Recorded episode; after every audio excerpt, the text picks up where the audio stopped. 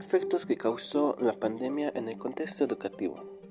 Debido a la COVID-19, el 85% de los alumnos no asisten a las escuelas porque están cerradas. Si los países actúan con rapidez, pueden reformar los sistemas de educación después de la pandemia, de modo de estar mejor preparados para afrontar crisis futuras. La pandemia de COVID-19 representa una amenaza para el, avance de la educación en todo el mundo y ya que tiene dos impactos significativos. El cierre prácticamente universal de las escuelas de todos los niveles, la recesión económica generada por las medidas de control de la pandemia.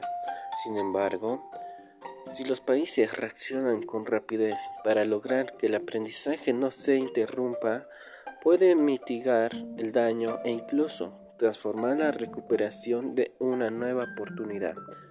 Las respuestas en materia de políticas que se necesitan para alcanzar esa materia puede resumirse en tres etapas superpuestas. Enfrentar la situación, gestionar la continuidad, mejorar y acelerar las actividades. El coronavirus está cambiando intensamente la forma en que se imparte la educación, ya que la escuela y el hogar ahora se convierten en el mismo lugar tras la necesidad regular regulaciones efectuadas. Según el World Economic Forum, solo alrededor del 60% de la población mundial tiene acceso a la red, generando que muchísimas instituciones busquen soluciones provinciales a esta crisis, tales como el sistema educativo mexicano, que fuera de colegios privados o facultades universitarias, no se acogió la implementación de aprendizaje en línea para el sector público.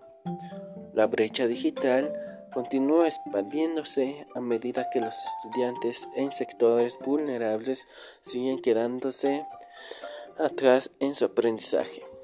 El mayor cambio que requiere el aprendizaje virtual es la flexibilidad y el reconocimiento de que la estructura controlada de una escuela no es replicable en línea.